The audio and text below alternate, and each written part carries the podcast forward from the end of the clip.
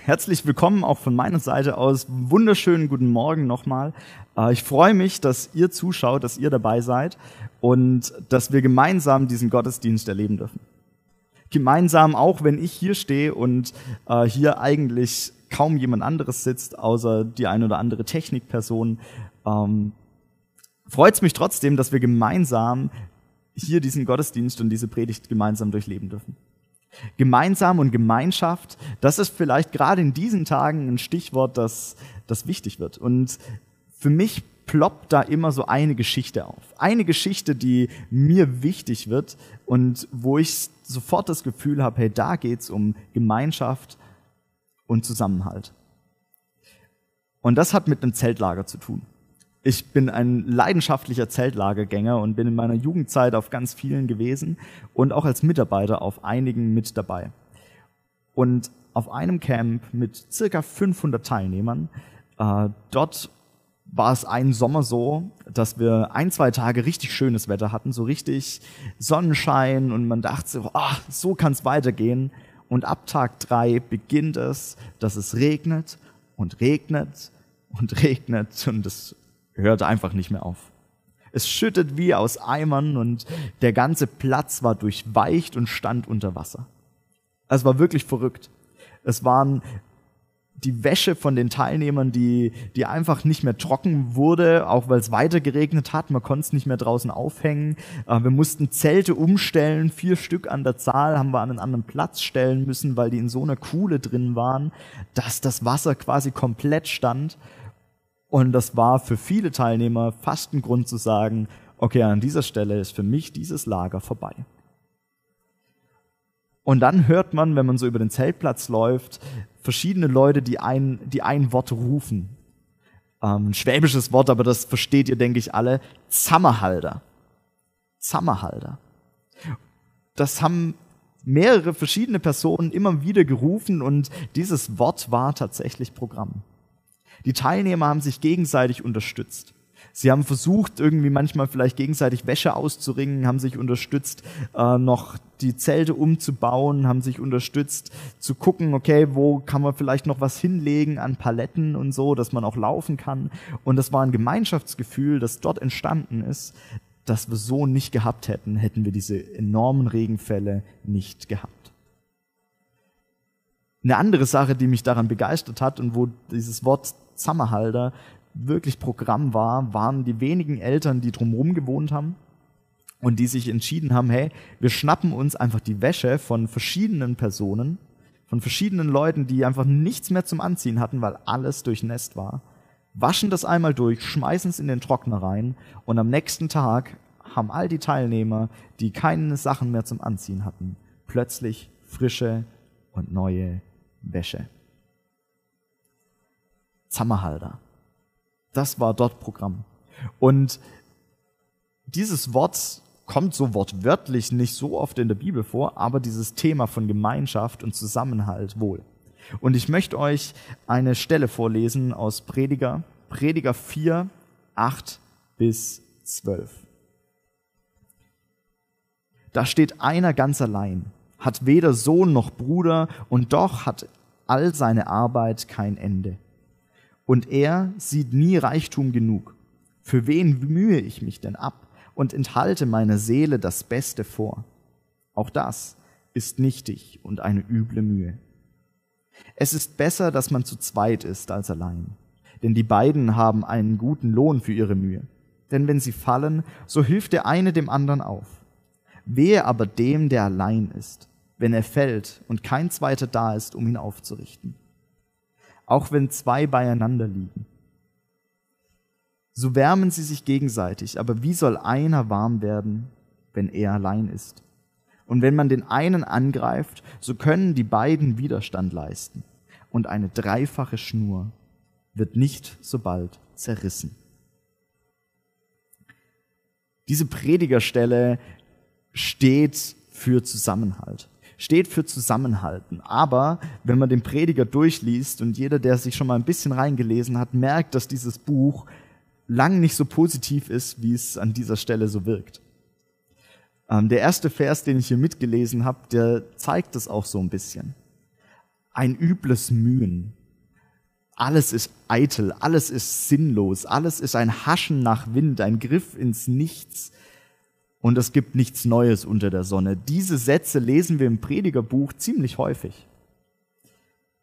Und ich habe euch ein, ein Bild mitgebracht, das das ein bisschen verdeutlichen soll. Denn was der Prediger äh, hier schreibt, was Salomo hier schreibt, äh, beschreibt in den ersten beiden Kapiteln vor allem die Situation vor dem Sündenfall, äh, nach dem Sündenfall. nach dem Sündenfall. Also die Situation, nachdem, nachdem die Sünde in die Welt kam. Und ich habe das versucht hier ein bisschen darzustellen. Ihr seht es an dieser Stelle. Äh, hier oben sehen wir Gott und dieser Sündenfall, der ist wie so eine Wolkendecke. Ja, kommen mir schon vor wie im Wetterbericht, aber wie so eine Wolkendecke, der, der hier, die hier zwischen Gott und dem Menschen ist. Und von Gott kommt nichts zu den Menschen durch. Und man guckt vielleicht so hoch und sieht so, ah, vielleicht, vielleicht ist hinter dieser Wolkendecke was. Aber man sieht es nicht. Mit der Sünde kamen Probleme in unser Leben und kamen Schwierigkeiten rein, die, die der Prediger beschreibt. Von Egoismus über Gier, Eifersucht, alles Dinge, die, die wir als Menschen immer wieder tun und wie wir sind. Beispiel, man könnte sich eben von diesem, von diesem Camp, von dem ich gerade erzählt habe, auch gut vorstellen, dass alle nur nach ihrem eigenen Kram gucken. Dass jeder selber versucht, irgendwie klarzukommen, seine eigenen Sachen zu retten und vielleicht eifersüchtig auf den anderen schaut, der es irgendwie hinkriegt oder der vielleicht nicht so stark betroffen ist. Und gleichzeitig vielleicht äh, egoistisch der andere, der sagt, okay, mir geht's gut, ich bleibe jetzt hier, ähm, ich bin im Trockenen. All das führt zu einer Not von uns Menschen, die seit dem Sündenfall besteht. Die Not der Einsamkeit. Und diese Einsamkeit, die gibt's. Und selbst wenn wir unter anderen Menschen sind, selbst wenn wir in, in größeren Gruppen sind, wenn wir in einer Gemeinde sind, kann Einsamkeit bestehen. Ich selber habe während meiner Studienzeit doch das ein oder andere Mal gedacht, boah, irgendwie fühle ich mich einsam. Irgendwie bin ich nicht so, nicht so in Gemeinschaft, wie ich es gerne hätte. Und es lag nicht daran, weil kein anderer da war. Auch lag es nicht daran, weil keiner da war, mit dem ich mich nicht gut verstanden habe. Sondern es lag an der Sache, dass ich im Prinzip gedacht habe, hey, ich schaffe das schon alleine. Die Schwierigkeiten, durch die ich durchgehe, die packe ich schon allein. Das kriege ich schon allein irgendwie hin, dass ich ähm, durch die schwere Prüfung irgendwie durchgehe. Das kriege ich alleine hin. Egoismus. Vielleicht auch ein falsches Verständnis von, von Ehre oder sonst irgendwas in die Richtung. Hey, und das hat mich an der einen oder anderen Stelle einsam gemacht. Einsamkeit ist, glaube ich, was, was, was stattfindet auch wenn wir unter Menschen sind. Und der Prediger, Salomo in dem Predigerbuch, der sagt das immer mal wieder an manchen Stellen, klart das so ein bisschen auf. Wenn man nach den ersten zwei Kapiteln aufhört zu lesen, denkt man, die ganze Welt ist sinnlos. Aber dann ab Kapitel drei fängt es immer wieder an, so ein paar Sachen aufzuklaren. So der ein oder andere Sonnenstrahl vielleicht durch, durch diese Wolkendecke durchzukommen so dass der ein oder andere Strahl Gottes doch irgendwie auf diese Welt kommt. Und man nicht nur erahnen kann, dass dahinter was ist, sondern dass da tatsächlich jemand ist. Und diese Sonnenstrahlen greift er immer wieder auf und versucht sie ein bisschen zu formulieren. Und hier eben in der Stelle Prediger 4, dann vor allem die Verse 9 bis 12 besser zu zweit als allein, besser in Gemeinschaft leben, raus aus der Einsamkeit kommen. Wir brauchen uns. Ich bin fest davon überzeugt, dass Christsein keine Sache von Einzelkämpfern ist. Dass Christsein nicht bedeutet, dass ich alleine mit meinem Gott unterwegs bin. Ich und mein Gott. Nein. Wir sehen das im Predigerbuch, aber auch bei Jesus, und im Neuen Testament heißt es immer wieder, bitte lebt in Gemeinschaft.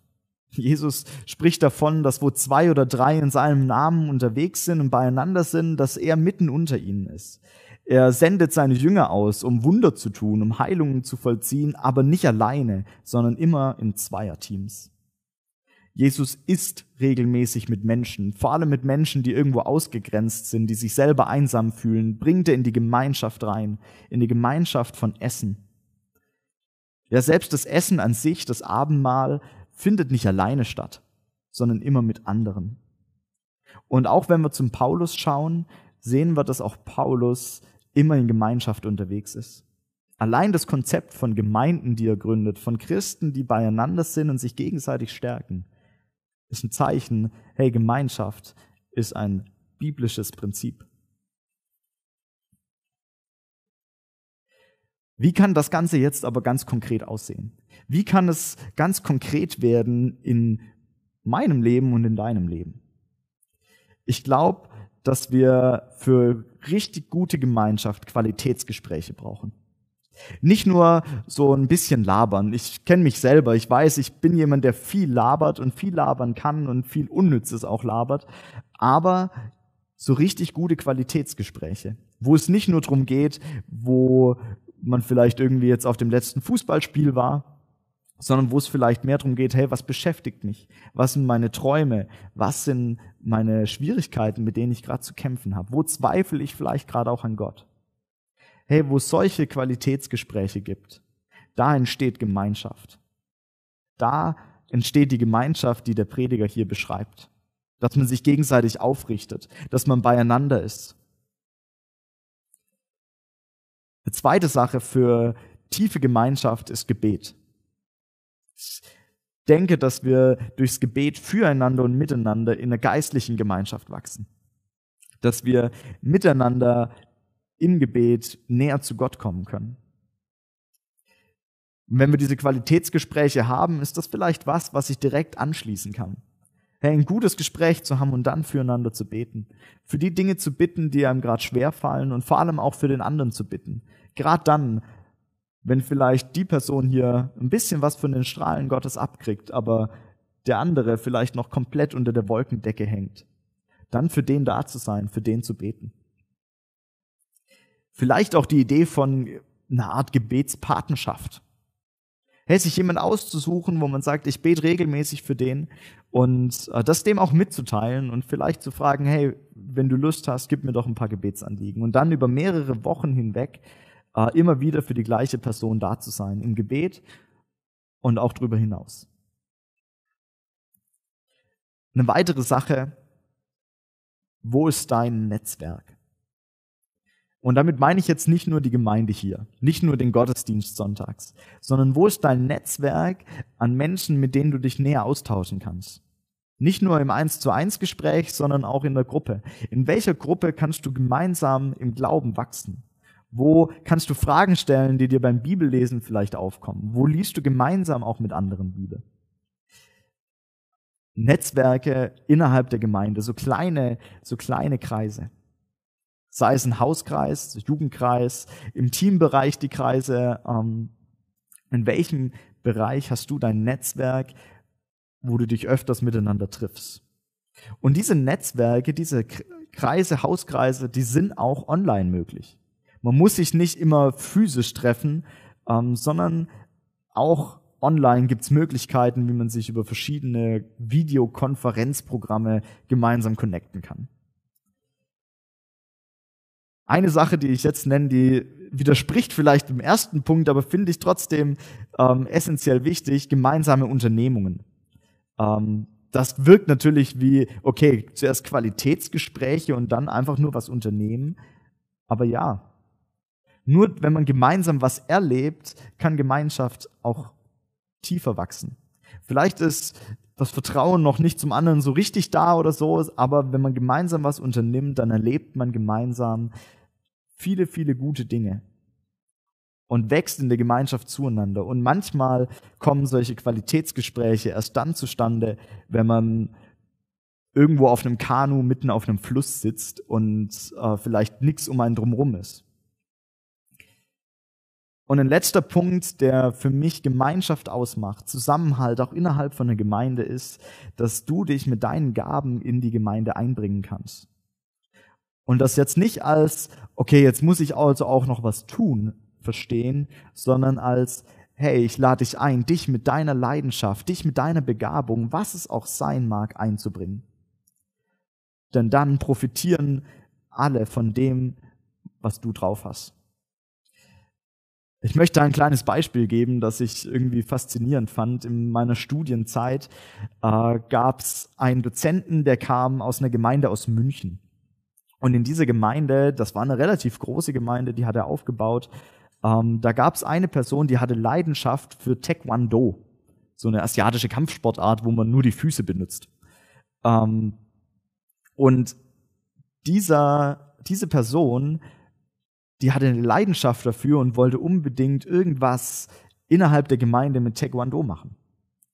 Und so fing die Gemeinde an, ihn dazu beauf zu beauftragen, einen internen, also einen, einen Taekwondo-Verein innerhalb der Gemeinde zu gründen, der aber nach außen strahlt.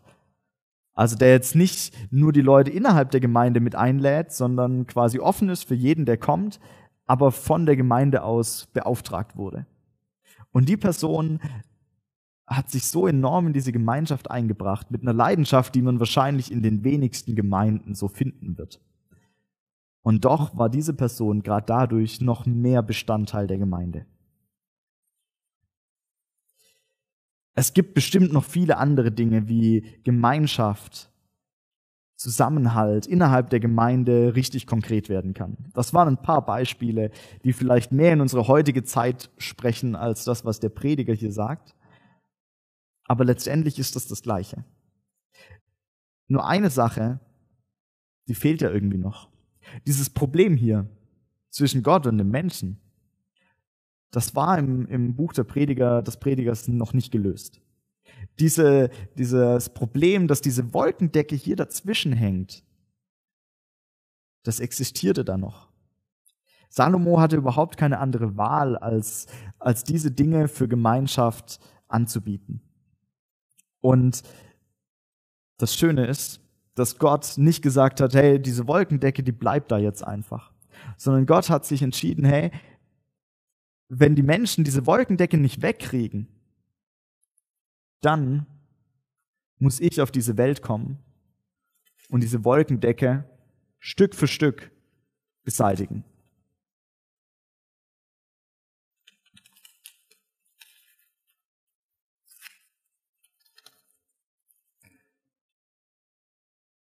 Indem er auf diese Welt kommt, als Jesus Christus, indem er auf diese Welt kommt, ist plötzlich diese Welt im Licht. Plötzlich bringt er dieses Licht unter die Wolkendecke. Und damit zerreißt er all das, was zwischen Gott und dem Menschen steht, was zwischen Gott und mir steht. Und wir leben jetzt heute in so einer Zeit, in dem es immer noch so ein paar Wolkenfetzen gibt, wo noch nicht alles weg ist, Deswegen, es gibt immer noch Egoismus, es gibt immer noch Gier, es gibt immer noch, dass wir Menschen auch einsam sind. Weil wir manchmal vielleicht noch unter so einer Wolke stehen und uns noch nicht von diesem Licht erfüllen lassen. Und selbst dann, wenn wir sagen, hey, ich bin, ich bin mit Jesus unterwegs, gibt es die Momente, wo vielleicht mal so eine Wolke reinzieht. Ich habe es vorhin schon kurz gesagt. Wie schön ist es dann und wie gut ist es dann, wenn wir in einer Gemeinschaft drin sind von Menschen, die uns da wieder rausholen können. Wenn wir in einer gut vernetzten Gemeinschaft sind, wo wir dem anderen sagen können, hey du, da ist so eine Wolke und die verdeckt gerade irgendwie meine Sicht auf Gott. Bet du doch für mich, ich kann gerade nicht. Und da ist gut, wenn wir so eine Gemeinschaft haben. Da ist gut, dass wir eine Gemeinschaft haben, die trägt. Gott bringt uns aus dieser Isolation wieder raus. Diese Isolation zwischen Mensch und Gott, er überwindet das Ganze, dass wir von Gott nicht mehr getrennt sind, dass wir als Menschen nicht mehr allein sind. Und gleichzeitig ist es so wichtig, dass wir Menschen uns vernetzen, dass wir eine starke Gemeinschaft haben, dass wir uns raustragen können aus Situationen, in denen Wolken sich zwischen uns schieben.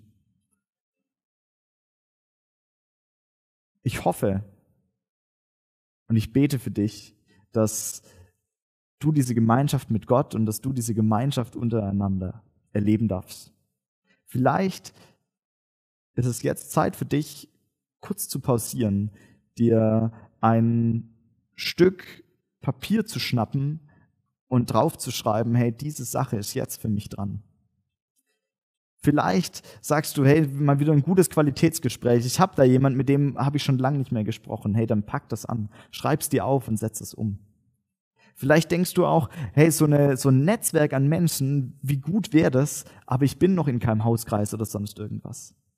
Ergreif die Möglichkeit und, und setz es jetzt um. Schreib's dir auf, damit du es nicht vergisst. Vielleicht ist es auch einer der anderen Punkte oder irgendwas, was dir drüber hinausgekommen ist. Ich lade dich ein, setz es um und schreib's dir auf. Ich möchte noch zum Abschluss ein Gebet sprechen. Jesus, vielen, vielen Dank dafür, dass wir Gemeinschaft haben dürfen, dass wir, ähm, dass du uns einlädst, Gemeinschaft zu haben und dass du diese Gemeinschaft mit uns möchtest. Vielen Dank dafür, dass du als Licht dieser Welt hier auf dieser Erde bist, dass du gekommen bist, um uns rauszureißen aus dieser Isolation. Vielen Dank dafür, dass wir dich haben dürfen. Und ich möchte dich bitten, dass du uns segnest, dass du ähm, uns Menschen gibst, zu denen wir uns wenden können, gerade in den Zeiten, in denen, in denen wir vielleicht denken, wie einsam bin ich. Vielen Dank, dass du uns nicht im Stich lässt. Schenke uns einen klaren Blick auf dich, dass keine Wolken vorbeiziehen, die uns diese Sicht nehmen. Danke, dass du da bist. Amen.